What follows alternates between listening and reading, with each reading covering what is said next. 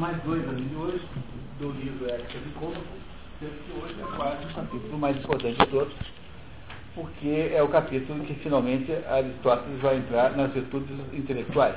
Até agora só faltou de virtudes éticas. Né? Então eu queria. É, o capítulo 6 é fundamental e vocês vão aproveitar muito o capítulo de hoje, de uma utilidade tremenda para entender determinadas coisas da vida. Então, o nosso, o nosso grupo, né, de leitura da ética Nicômaco, já existe, já está vindo aí a sete encontros. Hoje é o sétimo encontro, de onze. Não, hoje é o, o nono encontro de onze. Né? Nosso nono encontro de onze hoje. Não é isso? E eu precisava fazer um pequeno resumo até aqui, até para apresentar o capítulo de hoje, que é muito importante. O Aristóteles, no livro Ética Nicômaco, está tentando descobrir, afinal de contas, né, qual é o sentido, né, qual é definir essencialmente o que é o que é ética. E ele começa dizendo que as ações humanas, todas elas sempre visam o bem. Esse, essa ideia não é uma ideia demonstrável, isso é um conhecimento, é um axioma, é uma espécie de princípio é, de tudo, que ele não debate, nem tudo em filosofia pode ser debatido. Existem determinadas conclusões que vêm pelo mundo da intuição que não são é, passíveis de, é, de debate, porque o debate iria remeter a uma infinitude de circunstâncias que não nos levaria a lugar nenhum. Se o homem visa o bem, é preciso saber o que é esse bem. Esse bem pode ser de todas as naturezas, os bens são intermediários ou são bens finais. Os bens intermediários são sempre aqueles bens voltados para algum fim. São intermediários porque há um fim final em vista. A primeiro bem que o homem, portanto, visa nunca é o bem intermediário, seria uma coisa contraditória. No fundo, apenas visa seu bem final. Ora, mas o que é o bem final, afinal de contas? Aí Aristóteles, lá no início do livro, faz uma, é, aí uma, uma, uma é, consideração sobre a ideia platônica de bem, como se o bem é, que Platão defende, que é aquele bem ideal, diz, olha, esse bem, o bem não pode ser esse bem ideal de Platão, porque esse bem nós não conseguimos acessar. Portanto, não se pode construir uma teoria sobre o bem humano a partir de um bem inalcançável. E ele então diz que o bem que está falando é, é, é, tem de ser um bem factível, real, concreto, e esse bem factível, real, completo, chama-se felicidade. Né? Tá? Felicidade, que é a tradução é, mais comum, né? não é isso, né? Tá? da palavra eudaimon. Eudaimon é a felicidade, no sentido do espírito é, belo, né? espírito belo. Então, o que é a felicidade para Aristóteles? É aquilo que é o bem que de fato o ser humano procura, né? anela. Mas esse bem, felicidade, não está, não resolveu o problema, porque é preciso saber que felicidade não estão falando e felicidade para quem. Então há uma felicidade, há vários conceitos de felicidade, há, portanto, quem acha que felicidade são é, viver tendo sensações boas. Essas sensações boas, na opinião de Aristóteles, não são a felicidade, porque, é, embora haja alguma legitimidade, porque afinal de contas as sensações boas são um bem final, não é isso? É, no entanto, os animais também são assim. Portanto, não seria muito adequado para, para o ser humano que a felicidade humana fosse igual à felicidade de um, de um tamanduá. Então eu acho que achar que o bem é felicidade é, é, é subhumano, está abaixo da condição humana. Há quem acha que a felicidade é as, honra, é as honrarias sociais. E ele diz que isso também não serve como meta de felicidade, porque afinal isso é, vem e vai, isso é precário, porque vem de fora e você não controla quando vem e não controla quando vai. Dizer também que há pessoas que acham que a felicidade está na acumulação de riquezas. Essa é a hipótese mais estúpida de todas, Aristóteles, porque a riqueza é um bem intermediário, não um bem final. Então é muito melhor você, você, você, você passar a vida ganhando dinheiro para se divertir tomando isso, isso é muito mais ilegítimo e humano do que o sujeito que passa a vida só para acumular dinheiro. Dizer, o primeiro, ambos estão equivocados, porque o primeiro ainda tem um aspecto animalesco. E o, e o segundo nem isso. Porque passar a vida acumulando bens intermediários não é uma maneira boa de viver a vida. Logo, se nenhuma dessas coisas satisfaz a felicidade humana, Aristóteles acha que só pode ser a felicidade humana só pode ser aquilo e que é próprio do homem. Quer dizer, o que é próprio do homem? É próprio do homem que ele conduza as, as, as, os movimentos da alma segundo a razão. Então é isso que Aristóteles acha que é a felicidade humana. Então, para poder explicar melhor isso, ele vai nos explicar o que é alma. Na verdade, a explicação sobre o que é alma não está aqui. Lembrem também que para um grego, alma não tem o significado que tem é, hoje em dia, né? porque alma é psique. Psique é aquilo que se chama de psicologia, da mente, mas a alma para um grego, para Aristóteles sobretudo, é o que? É a forma que a coisa tem. Né? A forma que a coisa tem. É a forma humana. É composta dentro, na forma humana, dentro da forma humana, três é, três ingredientes, três pedaços. Um pedaço chamado alma vegetativa, que é a forma biológica do ser humano, com que é, forma essa que nós compartilhamos com os animais e com as plantas. Sobre a alma vegetativa, nada, nada pode fazer, a não ser deixar que ela exista. Ela nascerá e morrerá. Portanto, a alma vegetativa independe da nossa vontade. Ninguém pode decidir parar de respirar. Você pode obviamente, pular dentro de uma tina de água, mas uh, um, a, a, sua vontade não interfere no processo fisiológico. Né? A segunda, a segunda pedaço da alma que interessa é a alma sensitiva, que é a alma aqui estão, onde estão ali né, sujeitas, né, onde estão incluídas as emoções, as vontades, desejos, enfim, tudo aquilo que tem a ver com a reação ao meio ambiente. Tudo isso é alma é, sensitiva. E nós compartilhamos essa alma com os animais. Com as plantas não. As plantas não reagem ao meio ambiente. De modo geral não, né? As plantas podem até reagir, então você tem lá plantas que abrem e fecham conforme o sol, mas para a planta isso não é uma, não é uma, não é, não é uma relação voluntária, não há nenhuma voluntariedade nisso. Portanto, ele acha, acredita que a alma, a alma sensitiva seja exclusivamente humana e animal. Há, portanto, dentro do homem uma alma sensitiva que parece com os animais, que é a alma dos nossos, alma que, que, que encapsula os nossos desejos, as nossas vontades, nossas emoções, sentimentos, enfim. Essa alma é, é, sensitiva pode ser controlada em parte. Ela não é 100% controlada, mas todo mundo é capaz de controlar um ataque de raiva, todo mundo é capaz de controlar um desejo sexual exacerbado, não é isso? Tá? Todo mundo é capaz de controlar as emoções que tem de modo geral. E isso significa, então, que a alma sensitiva só se porta bem quando ela está subordinada ao poder da alma racional, que é a terceira parte da alma. A, a terceira parte da alma é a alma racional. E aí, então, diz ele que só existem virtudes humanas, tá, já que estamos falando de ética, nessas duas últimas almas, porque não há virtude nenhuma em respirar a respiração é involuntária, portanto, não há virtudes associadas à alma vegetativa. Mas existem virtudes associadas à alma sensitiva, e essas virtudes são chamadas de virtudes morais, ou virtudes éticas. E há um, virtudes associadas à alma intelectiva, que é a alma racional, que não são iguais às virtudes éticas. Até agora, até o dia de hoje, Aristóteles só nos falou das virtudes éticas. E, de modo geral, ele nos ensinou que as virtudes éticas são a condução da, da a, a, digamos, a subordinação daqueles desejos e atitudes e disposições da alma sensitiva ao que? À justa medida.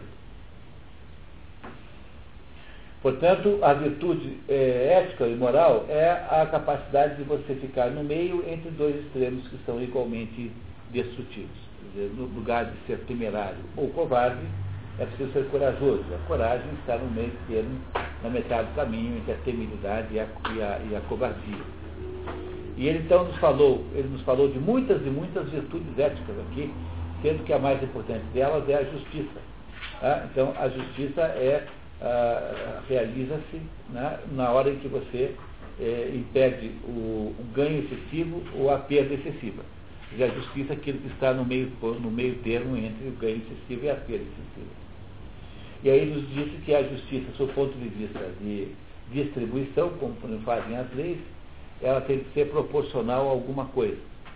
E, com relação, no entanto, à justiça corretiva, aquela que faz o juiz quando decide quem tem razão numa tendência qualquer, ela não pode ser proporcional. Então, você não deve dar ganho de causa para alguém só porque é pobre. Não é isso?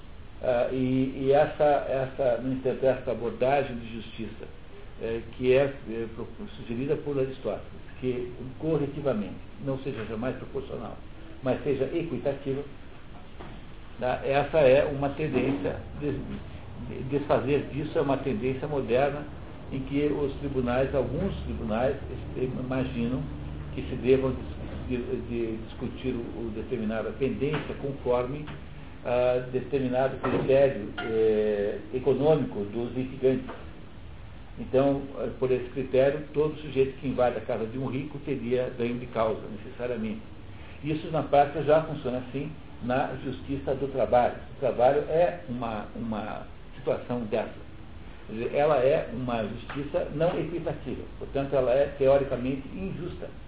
É, a justiça do trabalho é nada mais ou menos do que uma enorme iniquidade, do ponto de vista técnico da palavra, porque ela parte de uma desproporção é, de direitos conforme a posição de réu ou de acusador, né? que é o que acontece hoje na prática na justiça do trabalho. Já aí já um desrespeito muito grande desse preceito que Aristóteles diz que não deveria ser desrespeitado. Bom, durante o tempo todo, na metade dos capítulos que nós vemos até agora, Aristóteles gastou é, o tempo nos dando exemplos de como é que se chega no justo, justo meio. E agora, finalmente, ele vai ter que entrar num outro assunto, que é o assunto de, de falar das virtudes intelectivas, e não mais das virtudes éticas. Olha, qual é a diferença desses dois conjuntos de virtudes? É que as virtudes éticas são aquelas referentes a alma sensitiva. Quer dizer, na verdade, elas são contenções das paixões. Estão associadas à contenção das paixões. E as virtudes intelectuais não são a mesma coisa. Porque as virtudes intelectuais, na verdade, são virtudes, certa, cer, cer, é, digamos, estão, elas estão é, distribuídas em torno da expressão verdade. Veja, a virtude ética pode ter variação, porque a ética da mulher não é a mesma ética do homem nem da criança, dizia Aristóteles. Então, aquilo que é eticamente certo para uma mulher pode não ser para um homem, pode não ser para um jovem. Pode variar muito conforme as circunstâncias em que você está, porque essa justa medida, ela é de alguma maneira um pouco pessoal.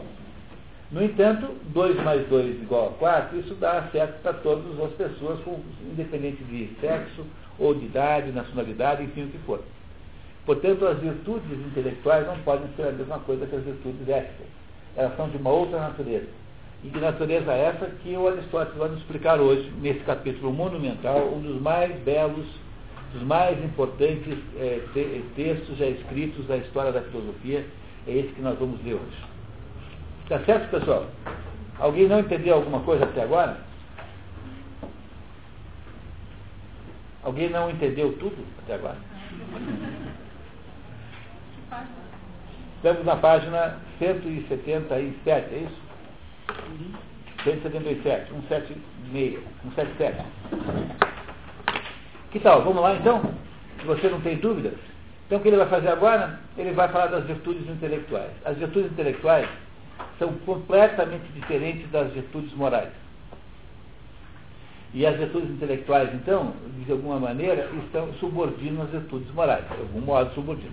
E esse debate vai ficar muito claro aí no meio, quando a gente vai ver que aqui há a necessidade da gente entender algumas coisas que não estão tão explícitas assim nessa história. Mas quem lê, quem entender esse capítulo de hoje, terá feito um mini curso de filosofia maravilhoso, assim, extraordinário, que é aquilo que se espera que qualquer pessoa faça antes de começar a ir na vida estudar coisas que, qualquer coisa que valha, né? Dizer, antes qualquer formação, todo mundo devia ler uma meia dúzia de livros do Aristóteles, né? Pelo menos isso, né? Vamos lá então? Livro 6, alguém gostaria de ler? Temos algum voluntário para leitura? Marcos, muito obrigado, vamos lá. Já afirmamos que é certo escolher a mediania, evitar o excesso e a deficiência e que a mediania é fixada pela justa razão. Nota. Ortus lege. A razão reta verdadeira. O que parece uma adjetivação redundante da razão, logos, ficará esclarecido precisamente na imediata sequência. sendo exatamente a base indispensável para o autor explicar as virtudes intelectuais. Já afirmamos que a certa escolha da mediania quando ele ensinou as virtudes morais, as virtudes da alma sensitiva, né? Muito bem.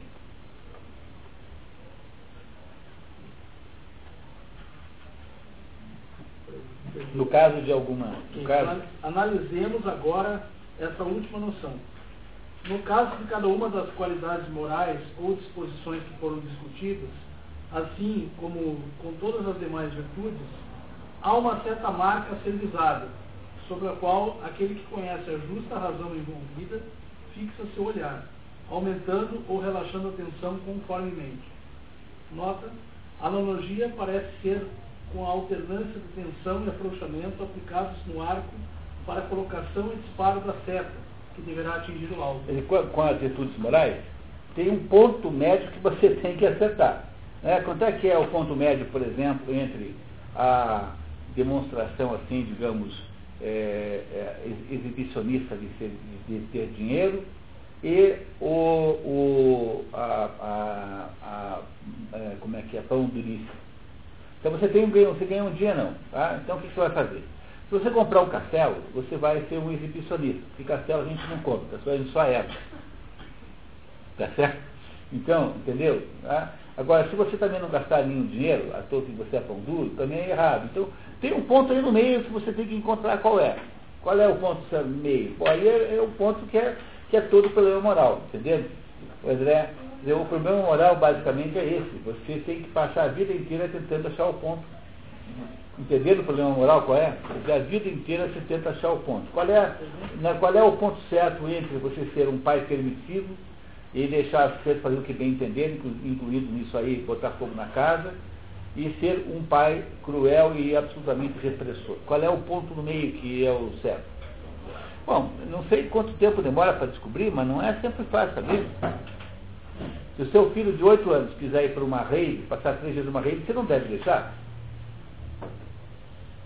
Não é isso? Mas se ele quiser ir na festa no clube, no, lá na, no clube da Mônica, tá? você não vai deixar por quê?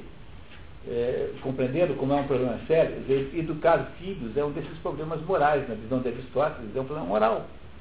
Porque qual é o ponto certo ao qual, no qual você mira, né?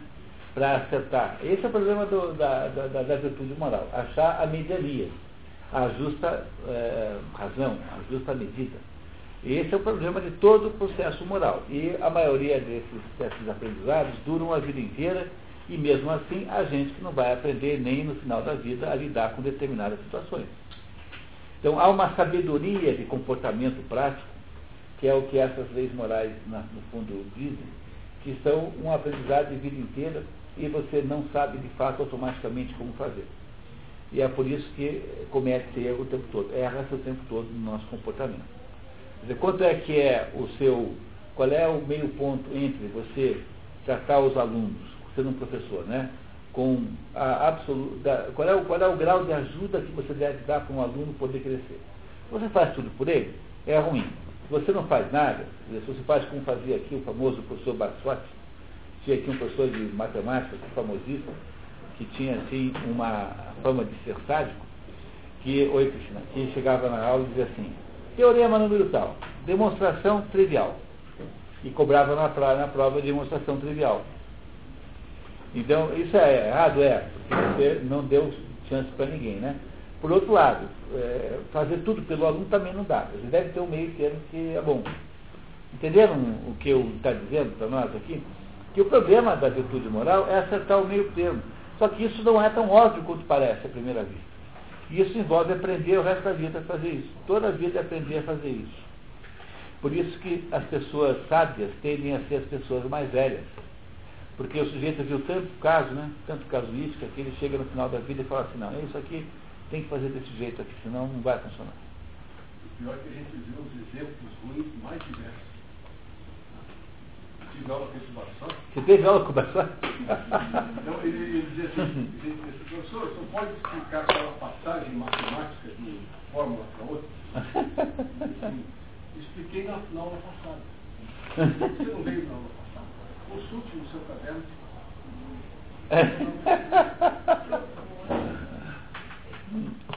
mas esses são, são os tipos sádicos, né?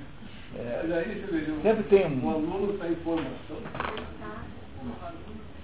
E era um sujeito brilhante, era um sujeito que tinha. Sabia que ele tem teoremas que ele criou, que ele demonstrou? Tem teoremas da autoria dele. Coisa, que não é uma coisa comum em matemática, mas ele é um sujeito brilhantíssimo, só que ele não sabia como lidar sob o ponto de vista, né, sob o ponto de vista do, do, né, do digamos, da, da atitude com o aluno, ele não sabia fazer. Ele não tinha competência, não tinha virtude moral da mediania no ensino. É, entenderam? Mas ele não sabia fazer. E já ele é sádico desse jeito com 80 anos. Né? Sei lá, com 80 anos. Bom, continuamos? Bem, há um certo padrão que determina esses modos de observação da mediania que definimos começando entre o excesso e a deficiência, em conformidade com a justa razão. É, a definição de mediania é toda história. Essa afirmação pura e simples, entretanto, ainda que verdadeira, não é absolutamente esclarecedora. Em relação a todos os departamentos da atividade humana que foram reduzidos a um saber, pode-se dizer, com o que se diz a verdade, que o esforço deve ser exercido e afrouxado nem demasiado nem pouco demais, mas a uma atenção média e de acordo com orientado pela justa razão. É nota anterior. Pois é, mas o problema é isso, né? Quer dizer, quem é que sabe exatamente qual é a atenção ideal? É, então, é por isso, é por isso que o problema todo da vida da vida prática e real é você descobrir esse, essa, essa mediania. Quer dizer, há de haver aí uma fórmula que seja melhor. Mas como acontece, como cada caso é cada caso, e, a, e, a, e, a, e as circunstâncias diferem, então é quase como se houvesse uma dificuldade muito grande de aprender com os outros, embora bons conselhos possam ajudar. Mas é muito individual, caso a caso e por pessoa. Portanto, o aprendizado da vida moral é um aprendizado de vida inteira. E é, portanto, ridículo essa conversa de montar um evento sobre ética e para vir lá dizer para todo mundo que ética é inclusão social. Pô, você me desculpe, mas isso não tem absolutamente nenhum cabimento. É uma coisa ridícula para dizer o mínimo, porque no fundo o que se espera que você aprenda a fazer como cidadão praticando né, a melhor, a melhor, o melhor comportamento é você saber é, comportar-se no incrível e complexo conjunto de situações humanas com as quais você vai se deparar a vida inteira. Portanto, toda vez que tem lá ética como inclusão social, isso não é ética coisa nenhuma, é apenas uma, uma reunião de propaganda aí ideológica de alguma coisa que está oculta e não contaram para você. Não tem nada a ver com estudo de ética. É completamente diferente. Se alguém quer estudar ética, vai ler esse livro aqui. Todo mundo que for pra, vier para você com papo de ética, vai ler a ética de como, antes de começar a conversar, porque senão não dá para conversar. Não é besteira. Continuamos. Todavia, estando alguém de pote dessa verdade, isso não o tornará mais sábio do que antes. Queremos dizer, por exemplo, que tal pessoa não saberá que medicamentos tomar pelo mero fato de lhe terem dito para tomar que arte da medicina ou um doutor em medicina lhe indicar Consequentemente, no que toca às qualidades da alma, igualmente, não bastará meramente estabelecer a verdade da fórmula acima. Teremos, além disso, que definir com exatidão qual é a justa razão, qual é o padrão que a determina. Mas é aí que está o problema, né? Quer dizer, qual é o ponto certo? E o ponto certo só pode ser de, de, de, definido pela, por quem? Pela alma racional. Compreendemos? Então, a alma sensitiva e lida com as nossas paixões, desejos, enfim. Para poder, você poder se virar com essas paixões e desejos, você tem que exercitá-los, subordinados a um critério de mediania. Mas o problema é que as paixões e os desejos não sabem qual é a mediania. Porque pelo critério das paixões, a mediania é no chope todos. Né? Nos romances todos. Não é assim? Quer dizer, se você deixar a paixão decidir qual é a mediania, a mediania que a paixão irá descobrir são exageros enormes. Né? São coisas fora de propósito total. Então, quem é que faz a definição do que é o justa medida? É alguma coisa que não está na alma sensitiva, está na alma racional, que é aquela que tem o poder de definir qual é o critério é, que você deve usar. Ou seja, como ele compara aqui, né? Tome remédio de tantas em tantas horas, tal tipo, tal tipo e tal tipo. E não, não misture esse com aquele, não viva algo com aquele outro e assim por diante. Então, no fundo, o que ele está dizendo é que não adianta a gente pensar em justa medida se a gente não pensar em quem está definindo a justa medida. E quem define a justa medida, quem é? É a mente racional, portanto, é a alma intelectiva, que é o terceiro pedaço da mente. Terceiro pedaço da alma, perdão, humana.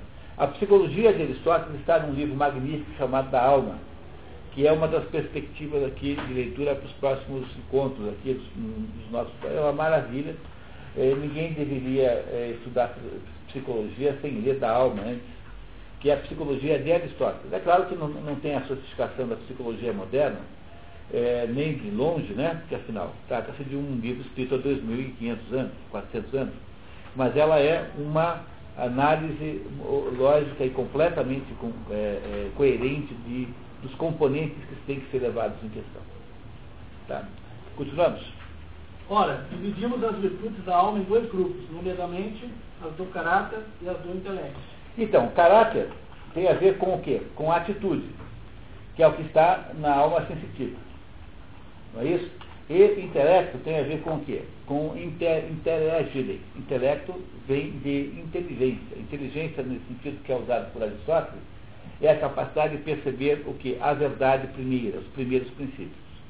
Então, na verdade, você tem esses dois comportamentos. Ora, o que é alguém que se comporta bem na vida? É alguém que tem o caráter que é balizado pela melhor ideia, né? pelo melhor jeito, ou seja, pelo melhor conteúdo. As primeiras, as virtudes morais, já foram objeto do nosso exame. Virtudes morais são as virtudes éticas daquelas da alma sensitiva, que ele falou até agora, tá? Nossa avaliação da segunda requer que teçamos algumas observações de cunho psicológico. Nossa avaliação das segundas, que das, das virtudes intelectuais, de cunho psicológico, com dados que aqui, quando ele fala em psicológico, ele está falando em psique. Psique é alma, quer dizer, de cunho, de cunho álmico. Mas a, a palavra psicológico modernamente não tem o sentido que tinha para Aristóteles, porque para Aristóteles, psique é a, toda a forma que tem aquele ser. Para nós, psicologicamente, o que, nós chamamos de psicológico modernamente? Os fenômenos da mente, digamos assim. Né? Dos sentimentos, enfim, aquilo que parece ser da mente. Para Aristóteles, há um pouco mais de é, abrangência nesse, nessa ideia. Foi dito antes que a alma possui duas partes, uma racional e outra irracional. É, na verdade, ele, ele disse que a alma, já disse que eram três partes, né? Só que como ele abandonou a alma vegetativa, porque ela não tem de fato nada para fazer com ela, então ele reduziu o modelo de três em duas. A, a, a irracional, que é essa sensitiva, e a racional, que é essa que está tratando agora. Dividamos analogamente a parte racional e passamos à suposição de que há duas faculdades racionais, uma pela qual especulamos as coisas cujos primeiros princípios são invariáveis, e a outra, mediante a qual especulamos aquelas coisas que admitem variação, pois na hipótese de que o conhecimento esteja baseado numa semelhança ou afinidade de alguma espécie entre sujeito e objeto, as partes da alma aptas ao conhecimento dos objetos, que são de tipos diferentes, têm elas próprias de diferir quanto, enquanto espécie. Olha, é bem fácil de entender isso. Olha aqui, ó. o olho, para ver não tem que ser o olho? Sim. Então, para ouvir não pode ser o olho, tem que ser o ouvido. Então, para que haja possibilidade de conhecimento, né, aquilo que é visual tem que ser visto pelo olho, tem, aquilo que é auditivo tem que ser ouvido pelo, pela orelha, pelo sistema auditivo. Ora, se isso é assim, então também dentro da alma tem que ter duas capacidades diferentes. Por quê? Porque aquilo que é conhecido é ou coisa mutável ou coisa imutável. Então, para conhecer as coisas mutáveis, que são aquelas coisas que mudam e sofrem modificação, que são as coisas da vida concreta, real humana, aquilo que está o tempo todo na, no mundo manifestado concreto, eu não posso entender isso pelo mesmo mecanismo, pelo mesmo instrumento pelo qual eu compreendo, compreendo as, as, coisas imutáveis, entendeu? Então ele vai pegar a alma intelectiva agora e vai dizer que ela é dividida em dois pedaços. Um voltado para conhecer aquilo que é mutável e do outro lado voltado para conhecer aquilo que é imutável. O que é imutável? Aquilo que não muda jamais. Por exemplo, 2 mais 2 igual a 4. Por exemplo, todas as regras metafísicas, todas as afirmações metafísicas são imutáveis. Coisas do gênero, só pode existir aquilo que tem potência de existir. A é igual a A. São coisas imutáveis, não mudam jamais em nenhuma hipótese. O que, é coisa mutável? A, a relação que nós temos com os outros seres humanos, a relação que nós temos com a natureza, Enfim, para compreender essas duas coisas, é preciso dois tipos de alma. Então ele está dizendo assim, mesma razão pela qual o olho é que vê e o ouvido é que escuta, e não é a mesma, os dois não fazem a mesma coisa, dentro da nossa alma também tem dois instrumentos diferentes, um para conhecer as coisas imutáveis e outro para conhecer as coisas imutáveis. Está claro isso, pessoal? Olha, esse texto aqui é imprescindível para a sua vida, viu? Qualquer coisa, pergunte mesmo, porque não pode deixar de não entender, de entender mesmo, tá? Esse capítulo aqui.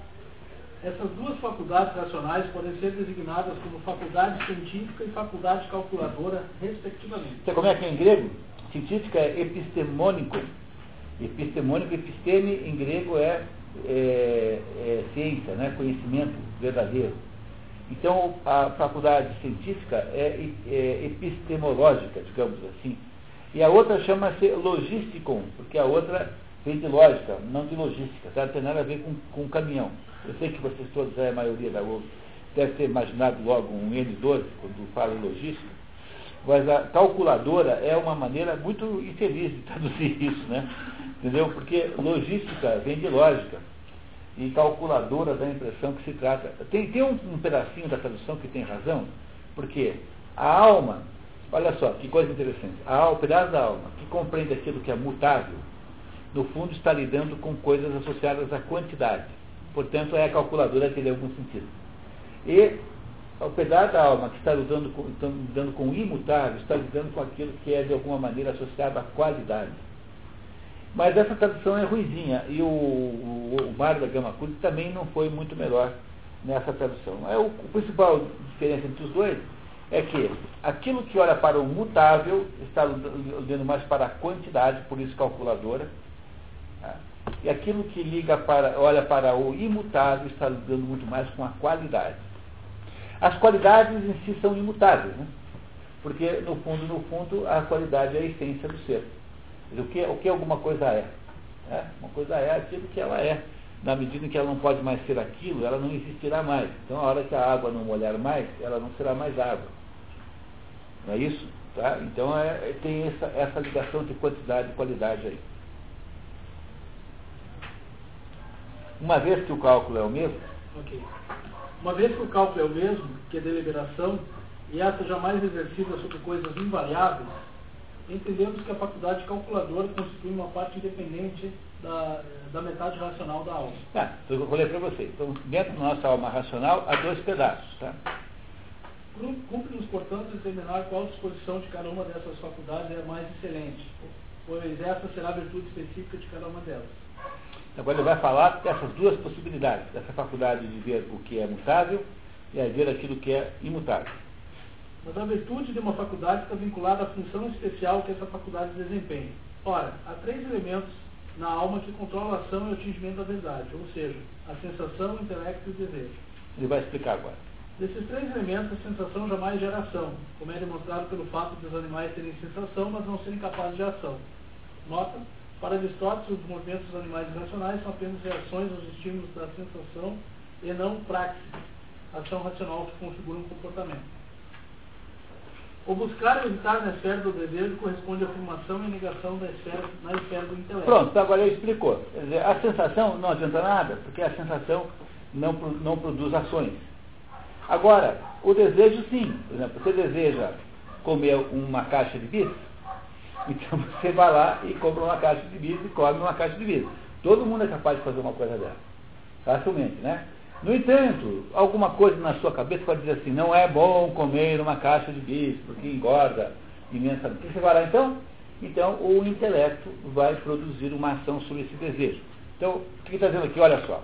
O buscar e evitar, quer dizer, fazer ou não fazer, né? Buscar ou evitar, fazer ou não fazer, na esfera do desejo, corresponde à afirmação e à negação na esfera do intelecto. Então, se eu vou comer a caixa de bis, é porque o meu intelecto assim, ah, que nada, amanhã é Natal, que besteira você está magrinho mesmo, pode comer uma caixa de bis. Aí você arrumou uma maneira de ratificar aquele desejo. E o então diz, não, você está muito gordo, não coma. Daí então é a negação que impede que o desejo se manifeste. Então ele está dizendo isso, que há uma ligação entre o desejo, que é uma função da alma sensitiva, e a, a, a, a alma racional e intelectual. Claro, né, pessoal? Bem óbvio, né? Muito bem.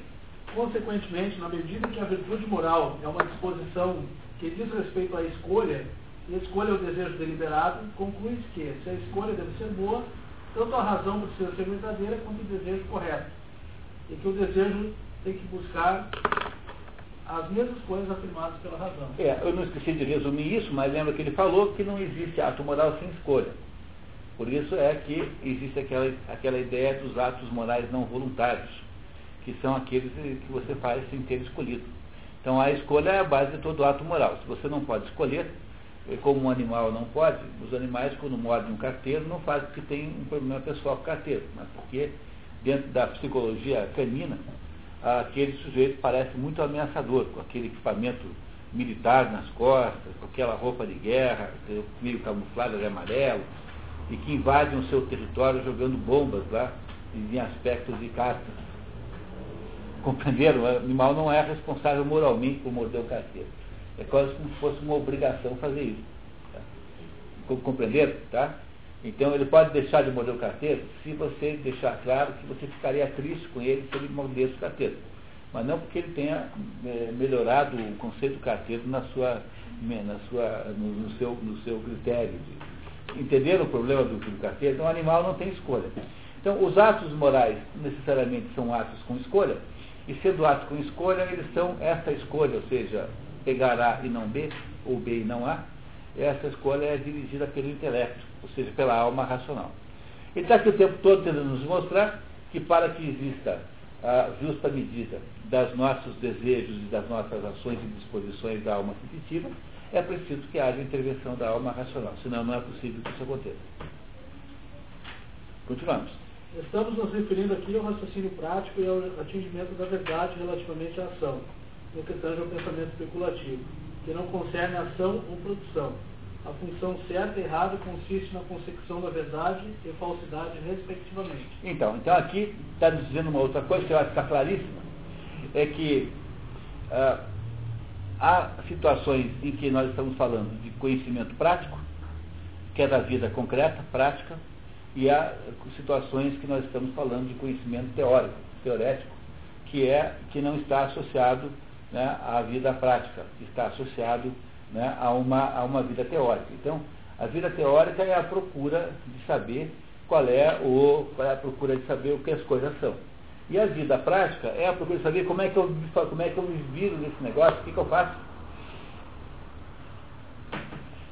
Compreenderam? Quer dizer, ele está aqui dizendo, em outras palavras, né, que existem virtudes do, do caráter e do intelecto. Então, há, de alguma maneira, dentro da vida, dentro, veja só o que ele quer dizer, dentro da alma racional, um pedaço da alma racional cuida da instrução sobre coisas da vida prática. E outro pedaço da alma racional cuida da descoberta das coisas práticas como elas são. Por isso é que há um pedaço prático e um pedaço intelectual. Dentro da alma racional tem esses dois componentes. É o que ele está explicando aqui. Tudo isso vai ficar uma clareza enorme daqui a pouquinho. Ora, o fundamento da ação, ou seja, a causa eficiente, não a causa final. Bom, vamos entender isso? Então eu fiz aqui rapidamente para vocês aqui uma, um dos nossos esqueminhas aristotélicos. Mas, por favor, passa ali, por gentileza, cara, por gentileza. Então, o que está aí é um esquema aristotélico que veio da metafísica. Se a gente não entender o que ele está dizendo agora, vai ser difícil entender esse pedaço aí. Mas isso é uma coisa útil para toda, toda e qualquer leitura de Aristóteles. Ah, então, na metafísica de Aristóteles, existe um, uma explicação sobre quais são as causas primeiras, as causas que influenciam qualquer coisa e que são as responsáveis por uma coisa existir. De causa é aquilo que gera alguma coisa, né? Então, quais são as quatro causas que interferem para uma coisa de fato existir? Então, vamos lá. A primeira é causa eficiente. A causa eficiente é o motor, né? é o motor, quer dizer, o que é que move. E o que é a causa eficiente? É quem faz, o autor daquilo. Por exemplo, um artista. Um artista é um, model, um modelador, um artista que faz produtos de cerâmica.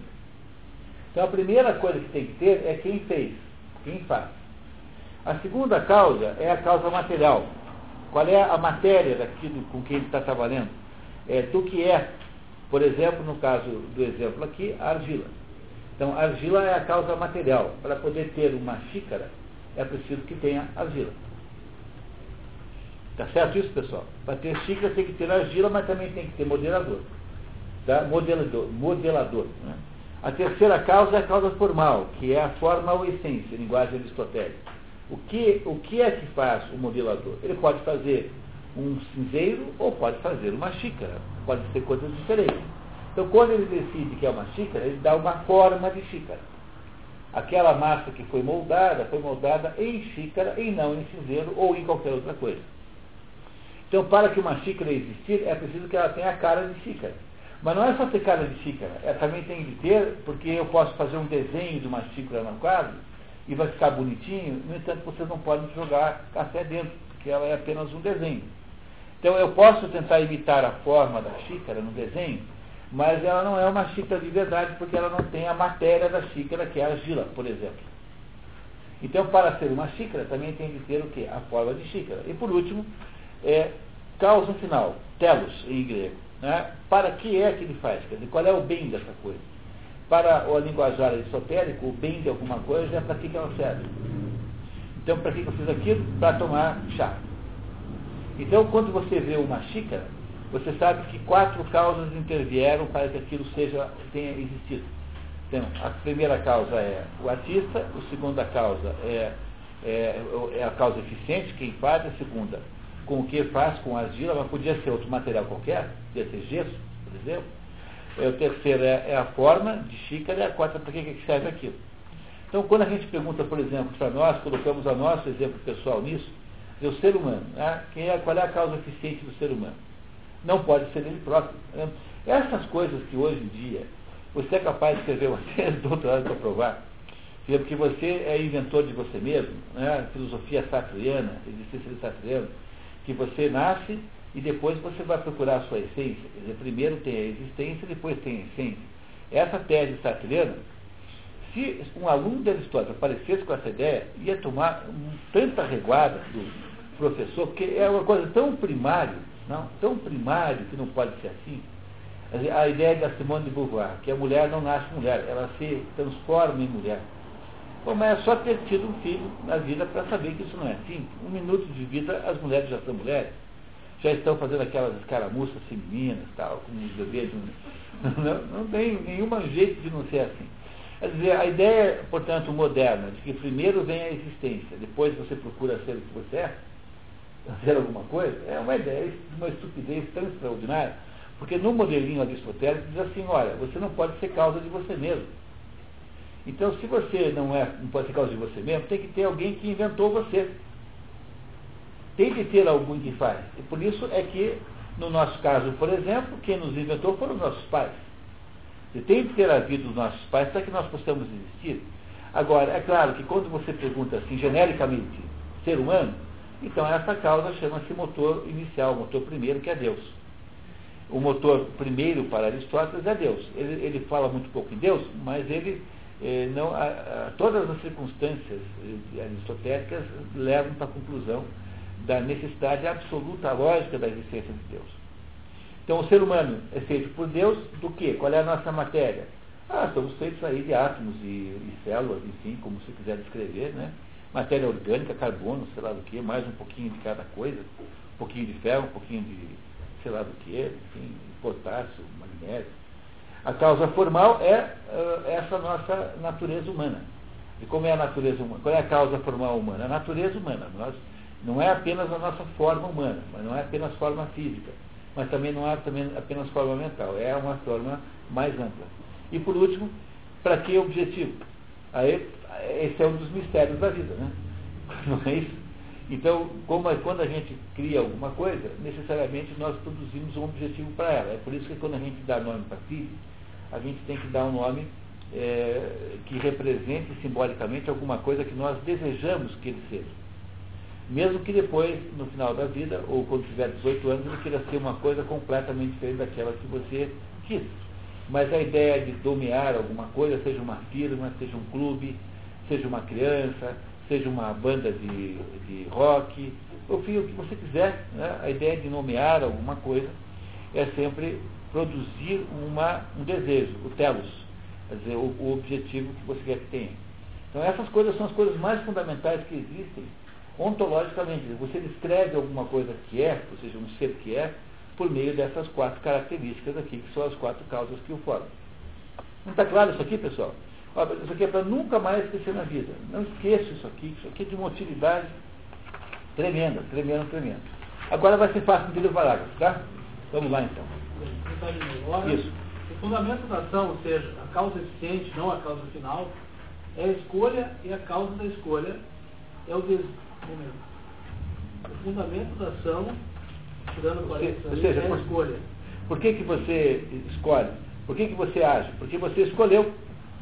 Portanto, a causa eficiente da ação é a escolha. Não é isso? O que é que produziu a ação? A, a, a escolha, a ação, digo, a escolha que você fez. E a causa da escolha é o desejo. E a razão dirigida a algum fim. Consequentemente, a escolha envolve necessariamente tanto o intelecto e o pensamento, quanto uma certa disposição de caráter. Pois fazer bem e o inverso no âmbito da ação necessariamente envolve pensamento e caráter. Nota. Nu cai janoias. Não, essa é a segunda nota. É, é, o texto entre chaves. Ah, ok. O texto entre chaves é dúbio. Claramente se trata de uma exceção inconveniente, pois isso é lógico do texto precedente. É, na verdade, não tem nada que ficar polemizando isso aqui, não vamos polemizar isso. É, o que ele está dizendo, Aristóteles está dizendo aqui, é simplesmente o seguinte, que quando você escolhe, isso envolve um aspecto de caráter, porque você tomou a decisão, que você tem a iniciativa, né, a disposição de fazer isso, e ao mesmo tempo você escolhe segundo algum valor, quer dizer, escolhe entre possibilidades, e quem estabelece, portanto, Portanto, toda escolha, todo comportamento prático tem um componente de natureza sensível, de natureza emo, emotiva, emocional, de fazer, enfim, de ação, e um componente intelectual, que é aquilo que você, por que, que você está fazendo daquele jeito. É isso que ele está dizendo. Tá? Isso tudo vai ficar claríssimo. Podem ficar é, assim, esperançosos. Vamos lá. O pensamento por si mesmo, entretanto, nada move, mas somente o pensamento dirigido a um fim e vinculado à ação. Este é efetivamente a causa motora da atividade produtiva, inclusive, posto que, tem, que faz algo, posto que quem faz algo tem sempre algum fim adicional em vista. É, atividade produtiva é praxis de ação, tá? Não é produtiva no sentido econômico da palavra. atividade produtiva aqui é da praxis. Quer dizer, vamos, vamos tentar entender de novo. Isso é efetivamente a causa, o que, que é? O pensamento é a causa motora, não é, seja, o pensamento é a causa motora, você pensa, então faz. Do que? A causa motora é a mesma causa que causa eficiente, tá? É a mesma coisa. Não é isso? do que? Da ação. Esse é efetivamente a causa motora da atividade produtiva, quer dizer, da ação, praxis, tá? A produtiva aí é praxis, não é, é fábrica de nada, tá? É praxis. O ato de fazer não é um fim em si mesmo, é apenas um meio e concerne algo a mais. Enquanto uma coisa feita é um fim em si mesmo, uma vez que fazer bem, bem-estar é o fim e é a este que eu desejo vivo. Portanto, aqui também uma outra distinção que vai ser importante daqui a pouquinho, que em português é difícil de fazer, que é entre o verbo fazer e o verbo criar. Porque, por exemplo, quando a gente é, cria um produto, a gente tem um objetivo concreto fora da ação. Então, por exemplo, a, a, a costureira criou um vestido. Esse vestido, ele sai fora da ação de costurar, porque ele é um, alguma coisa que resulta dela. Agora, quando você dorme, esse dormir não resulta nenhuma, nenhum, nenhum resultado concreto, a não ser a própria ação de dormir. É, em português não dá para saber bem isso, porque nós não temos verbos que diferenciem isso, mas é a diferença que tem entre make e do. A diferença que tem entre machen e tun, em alemão. Então, em alemão, machen é fazer alguma coisa concreta, e tun é fazer. Então, é, machen é produzir alguma coisa, criar alguma coisa concreta, alguma coisa que sai do âmbito daquela ação enquanto que é, é apenas fazer. Né? O que, que você está fazendo? As, as, as marcas, bom, aí fala marca também, né? Mas tun é isso. E como é em inglês, é, é make e, e, do. Make envolve, implica em ter um resultado concreto. Então, make a book, mas do the homework. Porque fazer a, a tarefa de casa não é como produzir um livro. Aquela tarefa de casa está mais ou menos no, o que, como é que você aprende? Você aprende fazendo, né? Não é isso? Quando eu faço um livro, a, o resultado da minha ação é ter alguma coisa que está fora da ação que eu fiz, como resultado final. Agora, fazer o trabalho de casa, não, porque eu, o, o, o benefício do trabalho de casa eu faço enquanto faço. Eu recebo enquanto faço. Portanto, em inglês a gente fala make alguma coisa concreta e do the homework. E, em português é como se nós não temos verbos para diferenciar essas duas coisas, como tem em inglês e em alemão, por exemplo. Mas essa é a diferença também, tá? Tudo isso vai se encaixar daqui a pouquinho num super esquema. Vamos lá, continuando. Por conseguinte, a escolha pode ser qualificada ou como um pensamento relacionado ao desejo, ou o desejo relacionado ao pensamento. E o ser humano, como gerador da ação, é uma união de desejo e intelecto. Muito bem, continuamos. A escolha não diz respeito a nada que já tenha acontecido. Por exemplo, ninguém escolhe ser saqueado, saqueado ter saqueado Troia, pois não se delibera sobre o que aconteceu no passado, mas somente sobre o que ainda é futuro e contingente. O que aconteceu não pode ser desacontecido, pelo que Agaton está certo quando diz, isto apenas é negado mesmo à divindade o poder de desfazer o que outrora foi, já foi feito. É, esse, foi feito. esse Agatão é um poeta trágico do tempo de Sócrates, e que não, se, não restou senão pequenos fragmentos. Então, o que está dizendo é o seguinte, nós não podemos escolher sobre coisas que já passaram. Quer dizer, a escolha também só acontece sobre coisas do futuro.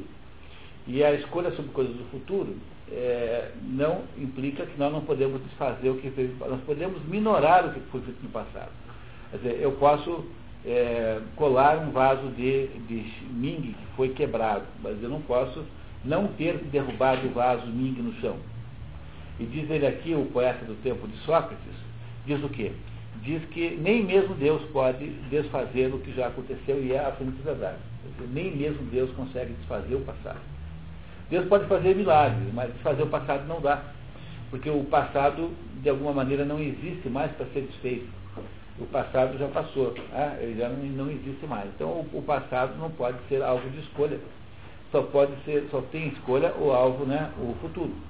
Mas também não pode ser como aquele português que estava andando na rua assim e tinha uma casca de banana três metros na frente e ele falou assim, ai meu Deus, outro tombo. que aí é você lidar com o futuro, como é lidar com o futuro do mesmo modo que você lidar com o passado, né? Quer dizer, você né, você, não pode, eh, você não pode extinguir o fato que você tomou um tombo na semana passada pisando numa casca de banana. Agora, no futuro você tem escolha, que é desviar da casca, né? A não ser o português da história. Né? Ai meu Deus, outro tombo. Deu, aí, aí não dá. É o quê? Tá? Né? Para confirmar né? a profecia que ele não fez. Né? Então vamos lá. O atingimento da verdade é, portanto, a função de ambas as partes intelectuais, racionais da alma. E, portanto, suas respectivas virtudes são aquelas disposições que melhor as qualificarão para atingir a verdade. Então, a verdade é o que a alma intelectual quer fazer. Mas a alma intelectual precisa atingir a verdade em duas situações diferentes. Numa em que é a possibilidade de escolha, que, é, eh, que está sempre associada com as coisas mutáveis se eu vou para calcular, se eu vou para São Paulo para Porto Alegre, se eu vou estudar filosofia ou nutrição, nutrição, se eu caso com fulano Beltrano, se eu compro um cachorro A ou B, não é isso? Se eu vou de avião, de vou de ônibus, não é assim? Não é assim que você, o mundo de escolhas não é assim?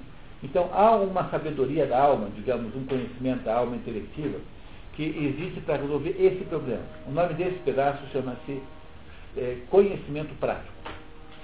Em grego, phronesis, conhecimento prático. E tem um outro pedaço da alma que não escolhe coisa nenhuma, porque quando eu vou descobrir como é que é o processo de reprodução dos cupins, eu não tenho que escolher nada, eu tenho que saber como ele é ou não saber. Entenderam? É um pedaço da alma que não tem escolha, que não lida com o mundo das escolhas.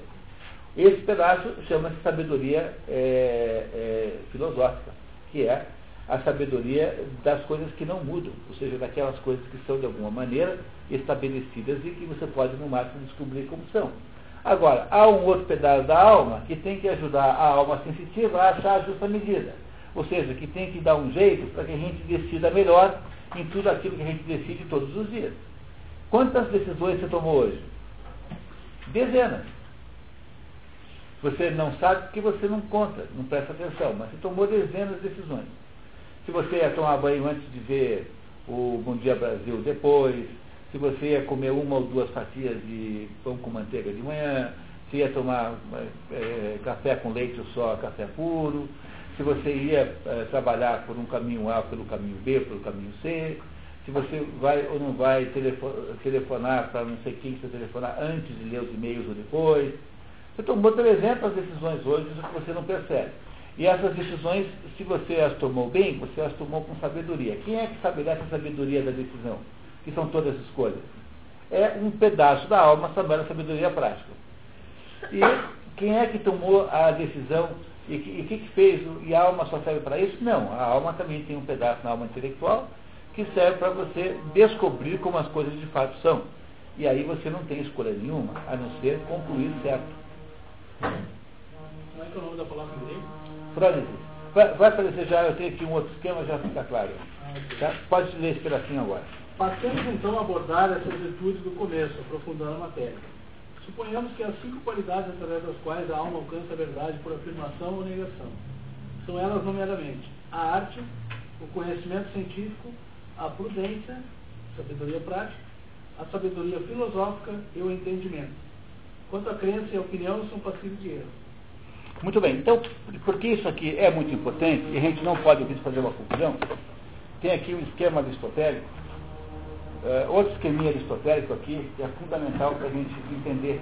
Ah, por favor, aí. Cara, por gentileza. Para a gente entender do que, que eu estou falando aqui, do que, que Aristóteles está falando, né?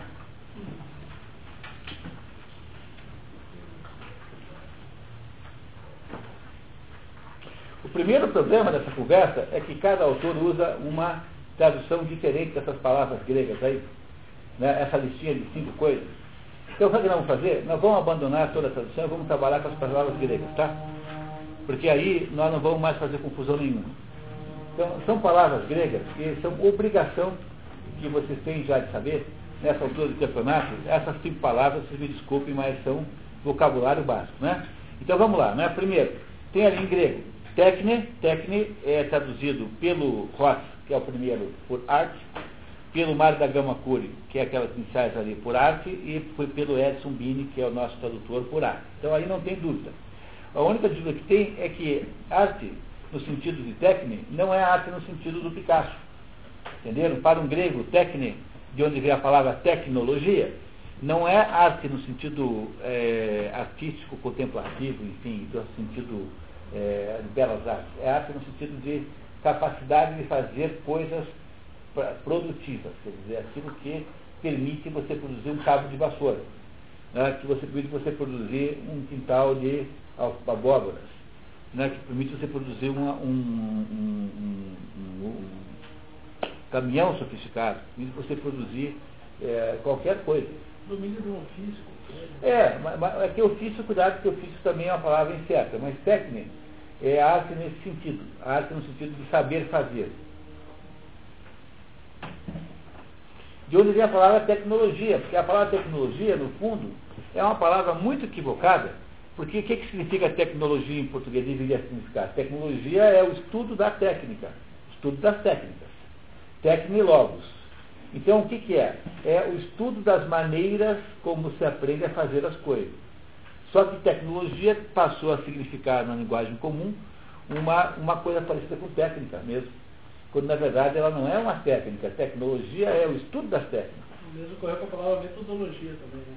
Metodologia é, é isso mesmo, tá? Só que essas palavras acabaram saindo do controle linguístico.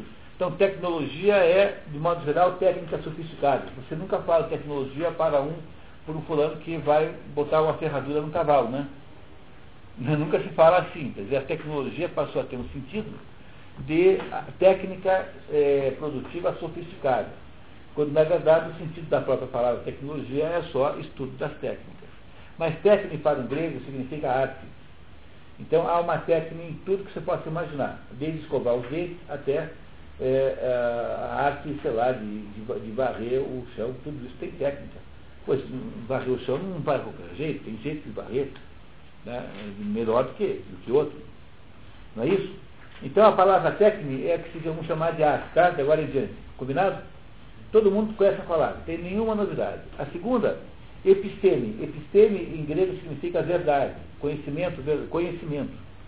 Que o, o inglês traduziu por knowledge e que os dois brasileiros combinam aí chamando de conhecimento científico. Só cuidado, conhecimento científico também é muito ruim, porque para um grego, episteme não é conhecimento científico, porque naquela época não havia diferença entre filosofia e conhecimento, e filosofia e, uh, e, e, e, ciência, por exemplo. Para Aristóteles tudo é episteme. Então, conhecimento científico só pode ser dito assim para um homem moderno, porque para um para um antigo, episteme é o conhecimento que você pode demonstrar. Quer dizer, é o contrário de doxa. Doxa é opinião. D-O-X-A, doxa, opinião. Então, doxa o que, que é? Ah, eu acho tal coisa desse jeito. Então, isso é doxa. Todo mundo é cheio de doxas. Agora, episteme não. Episteme é quando você vai demonstrar alguma conclusão, para isso é preciso fazer um determinado razoável. É aquilo que você faz no trabalho científico, por exemplo. Compreenderam? Quer dizer, o, o doxa é a opinião no barbeiro sobre qual é o melhor time do Paraná, por exemplo, quem vai ganhar o campeonato. Isso é doxa. Agora, episteme não. Episteme é um modo como os cientistas falam, que é uma maneira organizada de demonstrar uma determinadas conclusões. Isso é episteme. Só que para um grego, isso não se aplicava apenas ao mundo científico moderno, entendeu? Portanto, cuidado. Por isso é que eu acho que o Ross está mais certo em chamar de knowledge a tradução inglesa é melhor do que as outras duas traduções, tá? Nitidamente melhor. Essa palavra, no entanto, é a origem da epistemologia, que é a teoria do conhecimento, a parte da, da filosofia que investiga o conhecimento. Depois tem frônesis. Frônesis é a palavra mais complicada de todas, porque frônesis, e a tradução aí do inglês é maravilhosa, practical wisdom, quer dizer, sabedoria prática. Isso é frônesis. O Mário da Gama Cury traduz por discernimento. E o Edson Bini, por prudência, embora o Edson Bini deixe ali uh, nas entrelinhas, que acha que também é sabedoria prática. Mas frônesis é sabedoria prática, quer dizer, é a sabedoria que permite que você possa lidar com as decisões do mundo, dia, no mundo do, do dia a dia. Vocês compreenderam isso? Dizer, veja, pega aquela senhora que nunca foi para a faculdade de medicina e que sabe que tal é, erva tem capacidade de curar determinado mal-estar. Ela tem uma sabedoria prática sobre esse assunto que a torna, sob o ponto de vista do poder curativo, muito mais eficaz do que uma pessoa que tenha feito análise de todos os aspectos bioquímicos das ervas. Entendeu a diferença que tem? Sabedoria prática pode ser, às vezes, toda a sabedoria humana possível. E é por isso que a gente nunca deve desprestigiá-la. Então, aquele pescador que sabe se vai chover ou não, ele tem essa sabedoria prática. Aquele, aquela pessoa que lida com esses, essas curas populares também tem sabedoria prática. É, e essas, esse tipo de sabedoria não deve ser desprezado só porque ele não é sustentado epistemologicamente, ou seja, não é sustentado por um arrazoado e uma demonstração. E ele serve para as coisas práticas da vida. Por isso, uma pessoa de idade sem ter nenhum estudo, pode ser uma pessoa sábia. Sábia em que sentido? Sábia no sentido prático. E todo mundo já conheceu pessoas assim. E seguramente as avós de vocês não eram pessoas, não fizeram doutorado, garanto que não fizeram. E nós dois tivemos uma avó, por exemplo, que era uma pessoa de uma sabedoria extraordinária. E nunca tinha feito escola nenhuma, mas ela tinha sabedoria prática extraordinária. O nome disso é Frônides, tá? Vamos chamar de Frônides agora, para não ficar com essa besteira de tradução torta aqui. A quarta noção é a Sofia. Sofia, que o, o Ross eh, traduz por Philosophical Wisdom, é traduzido por sabedoria filosófica pelo Mário da Gama Cury e pelo Edson Bin. Há uma pequena. Cuidado, tá? Achar que episteme é ciência e Sofia é filosofia é apenas cair na armadilha das traduções modernas, porque para Aristóteles é, ambas são epistemes, só que a Sofia tem alguma coisa a mais. Vamos entender daqui a pouquinho o que é. E nous, nous em grego, de onde vem a palavra dianoético, né? Está vendo as virtudes dianoéticas. O que, que é nous? Nous é espírito. E o inglês chama de comprehension, nossa, o Mário da Gamakuri chama de inteligência, e o Edson Bini de entendimento. A tradução melhor aí é a do Mário da Gama Cury, inteligência. Porque esse é o sentido da palavra intelecto originalmente. Intelecto é isso, inteligência. No sentido de ser alguma coisa quase que intuitiva. Então, essas cinco palavras aí são aquelas que o Edson Bini acabou de dizer, né, que são as, os modos pelos quais o homem obtém a verdade. Entenderam? Então, o que nós vamos fazer? Para parar com confusão, nós vamos sempre falar, usar as palavras gregas agora em diante. Está claro, pessoal? Tá? É muito fácil, não tem nenhum segredo disso aqui. Técnica mundo sabe, tecnologia. Episteme é o conhecimento demonstrado. Não é? O frônesis, talvez o mais, o mais incomum, significa sabedoria prática. Sofia vem de filosofia. Não é? E nous é espírito. Talvez essa seja um pouco mais difícil. Nous é espírito. É a origem da palavra noético dia noético, noético. Está claro isso, pessoal? Quer um minutinho para olhar e guardar na cabeça é isso? Não precisa. Podemos em frente? Então vamos lá. Quer começar de novo então, suponhamos? Suponhamos que há cinco qualidades através das quais a alma alcança a verdade por afirmação e negação. São elas, nomeadamente, a arte, técnica, o conhecimento científico, episteme, a prudência, frônesis, a sabedoria filosófica Sofia e o entendimento. Que é luz. Entenderam isso? Está claro, pessoal? Ficou claro agora, né? Então, olá, Betina. O único jeito que tem da gente, se, da gente poder, né? a única maneira que tem, acho que deve ter no canto alguma sobra aí para a Betina, deve ter. Então, por favor, se puder passar para ela uma cópia de cada um. Então, para a gente não ficar agora quebrando a cabeça com traduções esquisitas, nós só vamos usar agora a expressão grega até o fim do livro. Tá certo? Tá? Muito bem. Continuamos. É possível esclarecer a natureza do conhecimento científico, atribuindo ao termo seu exato sentido. Episteme. Aristóteles se refere aqui ao sentido particular e específico da palavra e não ao genérico. Vamos lá, é possível, página, é, linha 18. 18 linha. É possível esclarecer a natureza do conhecimento científico, que é a natureza da episteme, tá? Vou falar de episteme agora. Ah, e tem a nota lá embaixo. Né? Episteme, Aristóteles se refere aqui ao sentido particular ou específico da palavra e não ao genérico. Refere-se ao saber adquirido através do aprendizado e estudo. Tudo aquilo que é epistemológico pode ser ensinado, porque como tudo aquilo que é epistemológico é demonstrado, então você pode ensinar qualquer um a ser cientista, a analisar cientificamente as coisas. Uh, e, para terminar o parágrafo né, ele desprezando seu usos semelhantes como certo. É, analogias, tá? Usos semelhantes é analogias. Então, não, ele está falando de epistemologia aqui, episteme no sentido explícito da palavra, e não no sentido amplo, assim, tá? Então, conhecimento em geral, não é. é. É quando é demonstrado mesmo, é quando é resultado de uma, é uma conclusão alicerçada de uma demonstração. Isso é episteme, que é a ciência, né?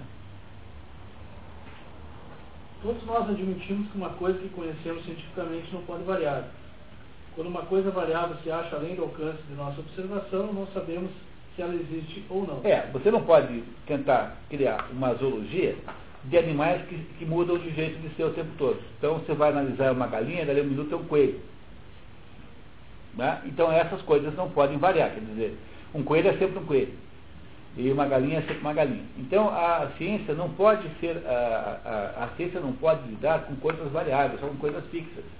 Portanto, a ciência, de alguma maneira, pertence a qual daquelas duas a, funções da alma? A alma que analisa as coisas variáveis ou a alma que analisa as coisas invariáveis?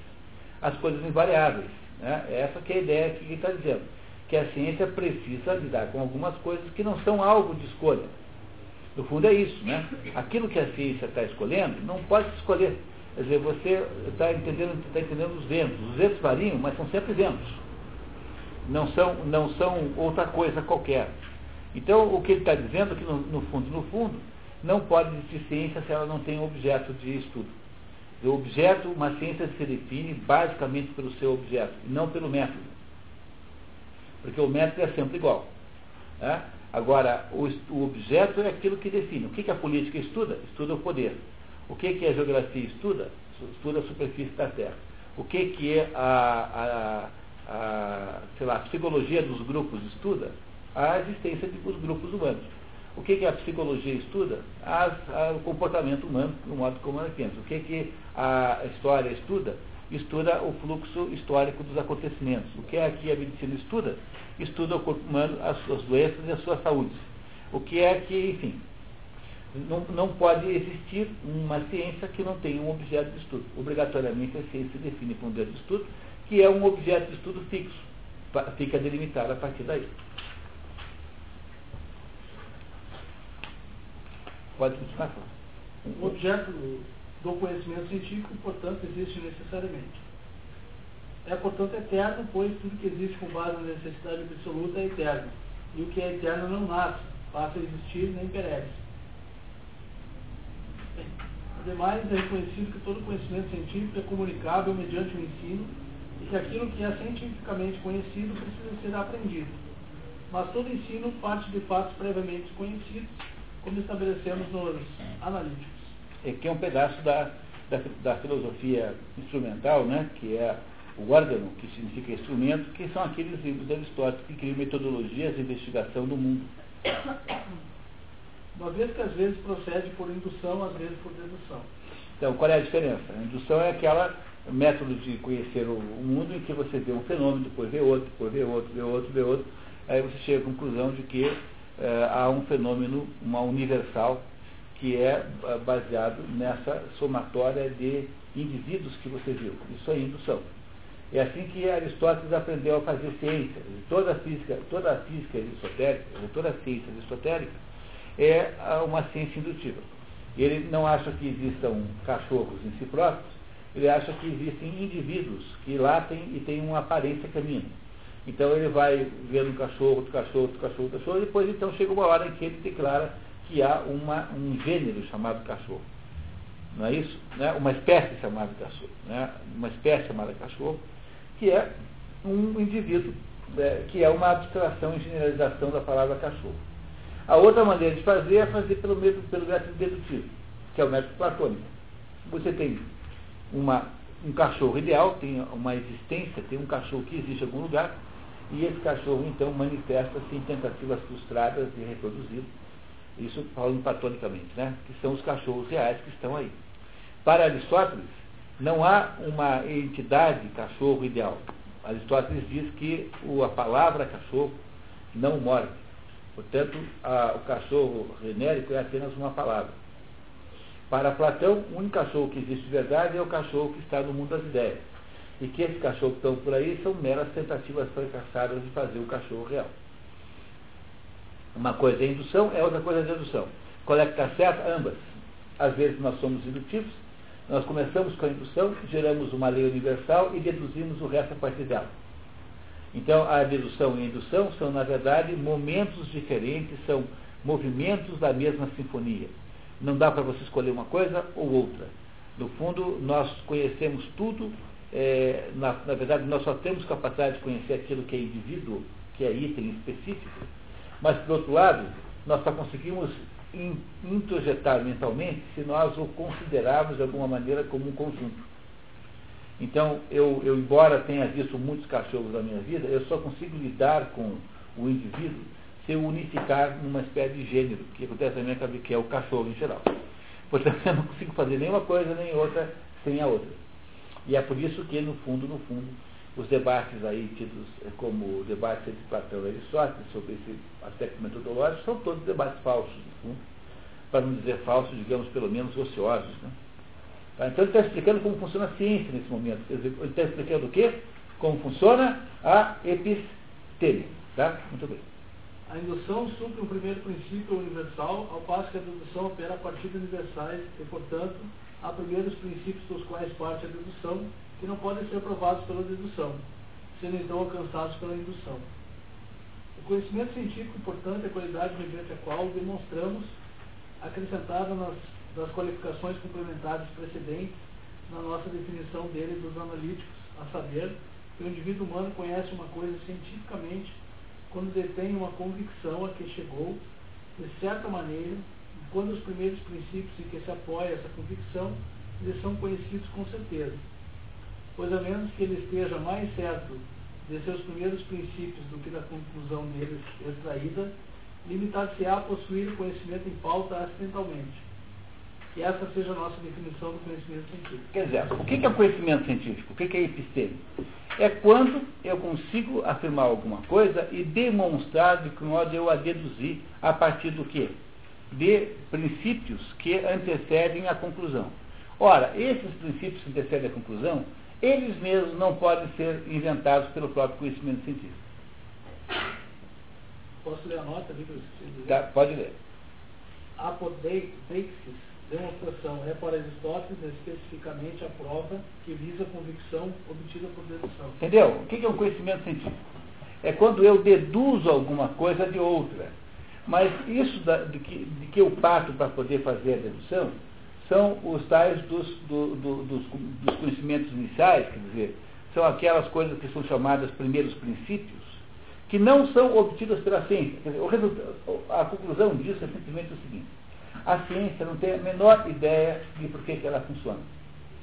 É preciso ter alguma coisa que é anterior à ciência para que ela possa funcionar. Porque a episteme sozinha não consegue deduzir aquilo que é a princípio.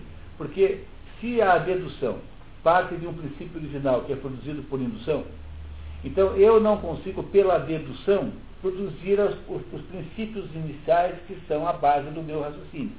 Então, algum lugar ou outro estarão os princípios iniciais que eu utilizarei na ciência para tirar as suas deduções. Ou seja, o que a ciência não pode fazer é ser a base do conhecimento humano. Porque, embora ela seja fundamental, ela não tem dentro dela nem mesmo as condições para provar que ela mesma funciona. Ela não sabe porque ela, a, a ciência existe. Aí, quando você vê essa coisa moderna dos cientistas serem transformados todos em deuses, então toda semana tem uma imbecilidade qualquer que o cientista declarou e que é aceita tacitamente como verdade por todo mundo, porque o sujeito é cientista. Então, fulano cientista diz tal coisa, pronto, agora é verdade, só porque é cientista. Nós vivemos uma época em que a, ciência passou a ter uma espécie de poder assim é, divino, é uma entidade de autoridade máxima. No entanto, esse sujeito que você pensa que é um sujeito racional, etc., está partindo de primeiros princípios que ele mesmo não pode provar pela própria, pelo método científico. Portanto, ele está subordinado a uma outra coisa que não a própria ciência. E, portanto, a ciência não é em si autônoma, nem capaz de resolver as coisas. Vai ficando mais claro, quer dizer? Vamos deixar o Aristóteles explicar. A classe de coisas variáveis abarca tanto coisas criadas quanto ações realizadas. É, é isso que está na nota, aquilo que eu falei para vocês, que uma coisa é dormir, quer dizer, uma ação, uma ação realizada, e outra coisa é pintar um quadro. O quadro é pintado, portanto, é isso que eu falei. Ele vai dizer apenas a diferença que tem entre máquina e tum, e entre make e do. Tá? tá né? Vamos em frente. Mas o criar, fabricar, é diferente do fazer, realizar uma distinção que admitimos a partir de discursos externos. Assim, a qualidade racional concernente ao fazer, realizar, difere da qualidade racional concernente ao criar, fabricar. Nem é um deles uma parte do outro, pois fazer não é uma forma de criar e nem criar uma forma de fazer. Entendendo? Fazer a lição de casa não é não tem que criar alguma coisa. Porque criar alguma coisa implica num resultado exterior à ação. Então eu criei um quadro. Então eu passei duas horas pintando, no final tinha um quadro. Ora, quem passa duas horas estudando, no final não tem nada, a não ser passou o tempo que gastou, passou duas horas estudando. É isso que está dizendo, são coisas diferentes, e tem que ser separadas então, tá? Ora, construção de casas, por exemplo, é uma arte e é também uma qualidade racional que concerne ao criar, fabricar. Tampouco existe qualquer arte que não, ser, que não seja uma qualidade racional que diz respeito ao criar, fabricar em nem uma tal qualidade que não seja uma arte. É, por arte aqui sempre vamos entender técnica, né? Técnica. Lembra que nós combinamos trocar as palavras? Então a arte é técnica. Conclui-se disso que uma arte é o mesmo que uma qualidade racional concernente ao criar, fabricar, o que envolve um processo verdadeiro de raciocínio. Então, o que é fazer uma casa? Fabricar uma casa é uma técnica. O que é? É você seguir um conjunto de ações, ou seja, uma sequência de atos, cujo resultado final será produzir um objeto chamado casa. Portanto, é uma, é uma que, que é, isso não é uma, um ato da alma sensitiva, isso é um ato da alma racional. Não é isso?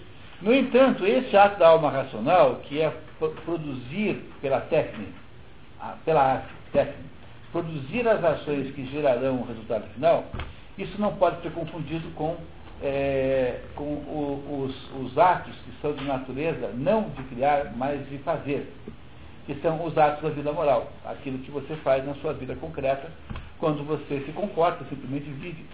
E é por isso que ele está tentando separar essas duas coisas. O está dizendo o seguinte, que com relação aos assuntos, com o mundo dos, das coisas variáveis, há duas interferências da mente racional.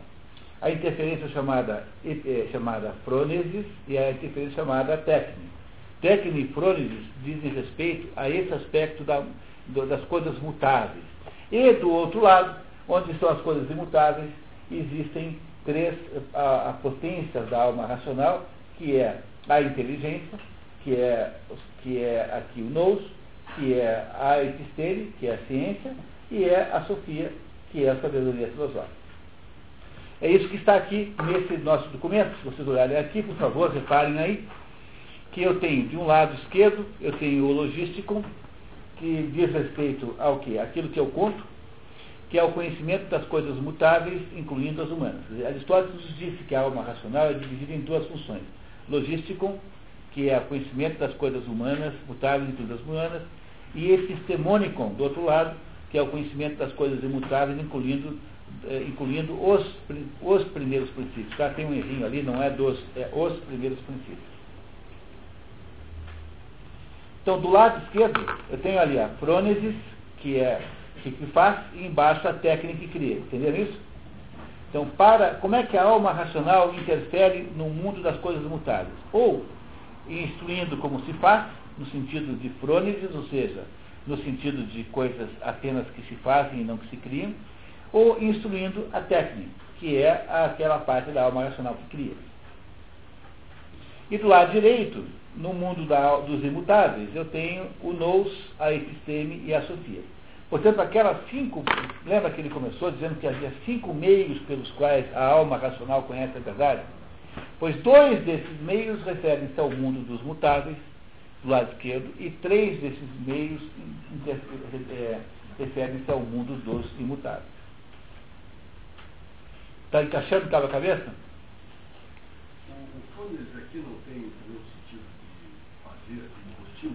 Sabedoria prática. Rotina. Né? Pode até ser, mas, mas ele, ele se aplica ao quê? A escolha, portanto, às coisas que são naturalmente mutáveis. O que, que faz o técnico? O técnico ele tem escolhas específicas da própria técnica, mas o técnico, no, no fundo, é apenas a arte de produzir alguma coisa concreta no fim. Então, o, o modo de educar os filhos é um frônesis. Dirigir a cidade, como é que você coordena a cidade politicamente? É a frônesis. Agora, o carpinteiro, o sujeito que faz barcos, os, a pessoa que faz roupas, enfim, todas essas habilidades do escultor são todas técnicas. Mas, tanto num caso como outro, essas duas coisas estão associadas às coisas mutáveis, ou seja, aquele pedaço do mundo que é mutável. Lembra que, no fundo, no fundo, ele começou a contar assim: olha, pessoal, quando eu falei para vocês das virtudes morais, das virtudes éticas, eu disse que as virtudes éticas eram encontrar o justo meio, ou seja, aquele ponto central. Mas isso não é possível sem que exista uma razão que está iluminando esse justo meio, dizendo que aquele justo meio é o justo meio certo. Ora, qual é o pedaço da razão que faz isso? É a frônesis. A frônesis é aquele pedaço da razão, portanto da alma, da alma intelectiva, que eh, ajuda a alma sensitiva a decidir melhor. Em tudo, em toda e qualquer circunstância. E, ainda assim, a alma intelectiva tem um outro pedaço que é associado a esse, mas já com uma outra natureza, que é a capacidade de construir coisas, ou seja, de fazer procedimentos que gerarão no final um algum objetivo concreto e real. Só que a alma intelectual não pode se é, resumir apenas essas duas coisas, porque também existem coisas imutáveis. E o que está lidando com as coisas imutáveis não é nem a crônese e nem a técnica. É o nous, episteme e sofia. Essas três coisas lidam com a alma imutável. Portanto, as cinco funções da alma é, intelectiva, da alma racional, estão agora divididas nos seus, de, eh, nos seus, nos seus devidos lugares. Está claro isso, pessoal? Está ficando claro? Bom, vai ficar bem claro. Não vai ninguém, olha, não sai ninguém daqui hoje para sem entender isso. A Patrícia trouxe um questionário ali para responder na saída, que ela passou a tarde inteira fazendo. Quer dizer, não sai ninguém daqui hoje sem entender isso. Não é possível. É, vamos, tá? Continuamos, vamos lá. Toda arte se ocupa em trazer alguma coisa à existência. Toda técnica. Se você puder traduzir, sempre é melhor. Toda técnica. É. A arte é sempre técnica. Eu só brincar que o nosso meio restrito. O NUS? Não, pera aí, calma, ele vai explicar ainda. Tá? Tá, Até agora, o- até agora só está explicado o quê? Primeiro, que as cinco funções da alma que Aristóteles estabelece, nós vamos usar as expressões gregas e, e está agora estabelecido que essas cinco dividem-se em dois grupos. Então, o primeiro grupo à esquerda, associado que? As coisas variáveis, mutáveis da vida, e o, o lado direito associado àquelas que são invariáveis. Então vamos lá. E dedicar-se a uma técnica significa estudar como trazer ao existir uma coisa que é possível existir ou não. A causa eficiente da qual estando no Criador e não na coisa criada, pois a arte não se ocupa com coisas que existem ou passam a existir, venha a ser necessariamente, ou pela natureza, uma vez que essas coisas possuem suas causas deficientes em si mesmas. É, o que ele está dizendo é o seguinte, que toda técnica não pode se dar, não pode se atribuir a coisas que a natureza já faz. Então você não pode inventar uma maneira de produzir chuva, né, de produzir o sol e a noite, a noite e o dia, porque até algumas coisas, aquilo que é necessário em si próprio, ou seja, aquilo cujo a causa eficiente já está embutido em si, que é a própria natureza, né, tá, alguma, a causa eficiente é algum mecanismo na natureza. Então não é algo de técnica. Algo de técnica o que é? É você fazer um carrinho, fazer um carrinho de mão, você fazer um prédio, você criar uma vacina. Então a técnica só pode ser aplicar aquilo que pode existir ou não. Porque no fundo a causa eficiente da técnica que é o criador. Né? A causa eficiência que é a motora da técnica é o criador. Então eu vou ou não pintar um quadro. Isso depende só da minha vontade. Agora, chover ou não, nascer o sol amanhã de manhã, não depende da minha vontade. Então não, a técnica não se aplica a coisas cuja causa eficiente estão implícitas elas próprias. Tá claro? Isso é uma coisa, no fundo, no fundo, é uma coisa completamente óbvia, mas Aristóteles é uma espécie de professor. Isso aqui é uma aula. Isso aqui não é um texto escrito para ser publicado. Isso aqui é uma aula que ele deu e que ele está falando para os alunos isso. Os alunos estão lá entendendo tudo isso. Quer dizer, um, uma, um, a linguagem é, filosófica, pessoal, só passou a ser misteriosa a partir do, de 100 anos para cá. Para cá, né? Porque até mais ou menos 100 anos, até Nietzsche, digamos assim, tudo que um filósofo escrevia era para qualquer pessoa entender. Porque nós temos dificuldade de entender aqui às vezes, porque nós temos o problema na tradução, nós temos o problema de serem notas de aula que podem ter sido mal anotadas, tem pedaços que podem estar faltando, é, pode ter havido um lapsus linguae, tá? ou seja, o professor, outro dia eu dei uma aula sobre Albert Camus e fiquei o tempo todo falando do mito de Sísifo e dando o exemplo lá do Prometeu acorrentado. Quer dizer, é, chamando o Sísifo de Prometeu, e não teve ninguém, nem mesmo os, o, com, com obrigações fraternais de me avisar. Porque você pode fazer isso, isso acontece com quem dá aula, entendeu? Entendeu? Então, então aí você, você entende, né? Você entende o quanto é complicado isso, quer dizer.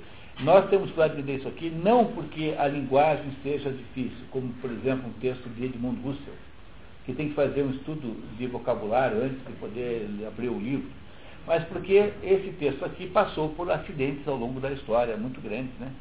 Mas, em princípio, tudo que ele fala aqui é para uma pessoa normal entender, uma pessoa comum entender. Não tem aqui nenhuma espécie de segredo linguístico, não, tá? Tá certo? Então, vamos até terminar esse pedacinho aqui. Mas como criar e fazer são distintos, infere que a, que a técnica, sendo concernente ao criar, não concerne ao fazer. Em um certo sentido, a técnica se ocupa dos mesmos objetos da sorte, como diz Agatha. A sorte é aficionada da arte e a arte da sorte. É, a outra tradução do Mário da Gama Cor é assim, a arte ama o acaso e o acaso ama a arte. E isso, o significado disso é simplesmente o seguinte, que a arte, que é a técnica, lida com coisas não necessárias. Mas não é não necessário no sentido assim, de que o automóvel não é necessário. Mas é aquilo que a natureza não produziu sozinha. Entenderam? Tá? É isso que ele está falando, tá? Quer dizer, o acaso é alguma coisa que não faz parte implícita da natureza. Porque se ela fosse, se tivesse uma, se, se fosse, um mecanismo da natureza, então o acaso não seria acaso, seria regra. Então o acaso o que, que é? É uma exceção à regra que pode acontecer de vez em quando e que não interfere na regra. Pois a técnica tem nesse sentido o mesmo sentido. Porque a técnica também lida com o não necessário. Mas cuidado, quando, quando eu estou dizendo para vocês que a técnica lida com não necessário, não quer dizer que ela produza coisas inúteis. Elas produ mas produz coisas que não estavam aí do início, ou seja, que não são necessárias por força da, da, do que? Da causa eficiente da natureza. Nesse sentido que pode ser entendido esse, essa frase aqui do Agatão. Só tem esse sentido para entender. Compreender isso, pessoal? Eu explico de novo se for caso, não tem o menor problema. Compreenderam por que, que a arte e o acaso se parecem? Porque o acaso acontece sem que isso interfira na regra. E a técnica, né, que é a arte, é a, a, a, capacidade de fazer aquilo que não é necessário, é aquilo que não necessariamente acontece. Produzir caminhões não é necessário nesse mundo. Tanto é que até o século XIX, não sei aqui qual é o ano, não tinha caminhão nenhum no mundo. O mundo existe sem caminhão, entendeu? O mundo existe sem videocassete, sem, sem, sem radiola da Philips, sem baveador elétrico. Como adolescente pergunta, como vocês viviam sem celular? Ah, vivíamos muito bem até, né? Quer dizer, o mundo existe sem celular, o mundo existe sem rouge, existe sem laque, entendeu? Sei lá o quê. Entendeu? O mundo, o mundo existe sem essas coisas todas, porque essas coisas não são necessárias à existência do mundo.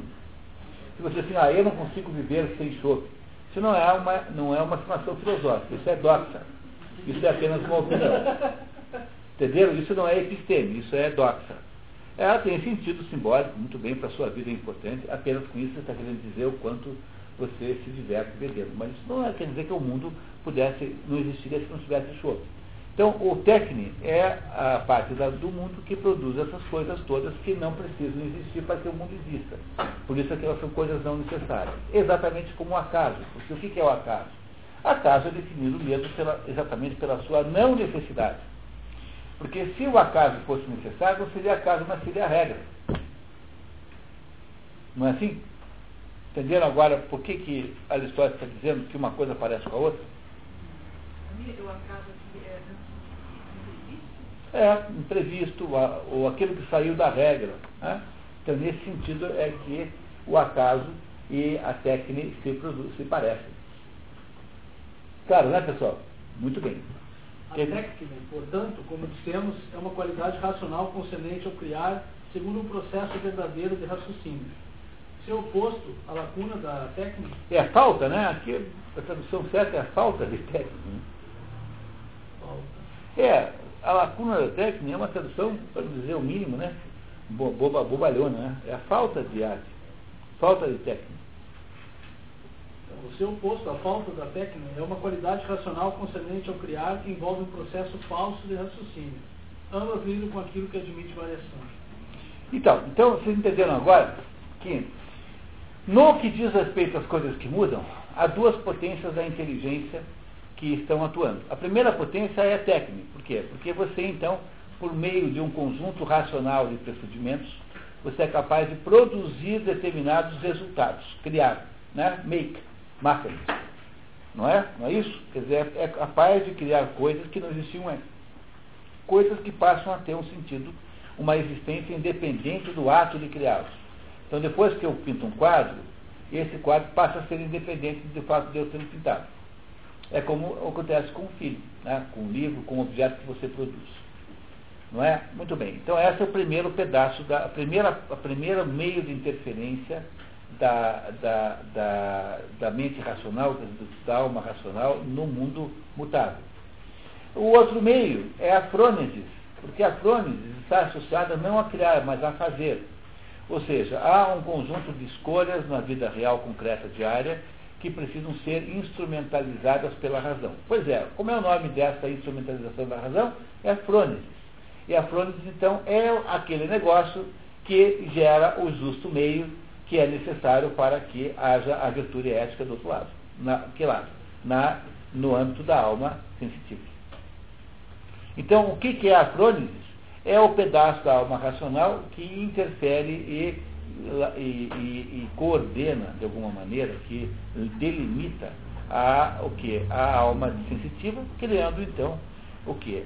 o justo meio pelo qual a alma sensitiva há de faltar seu comportamento.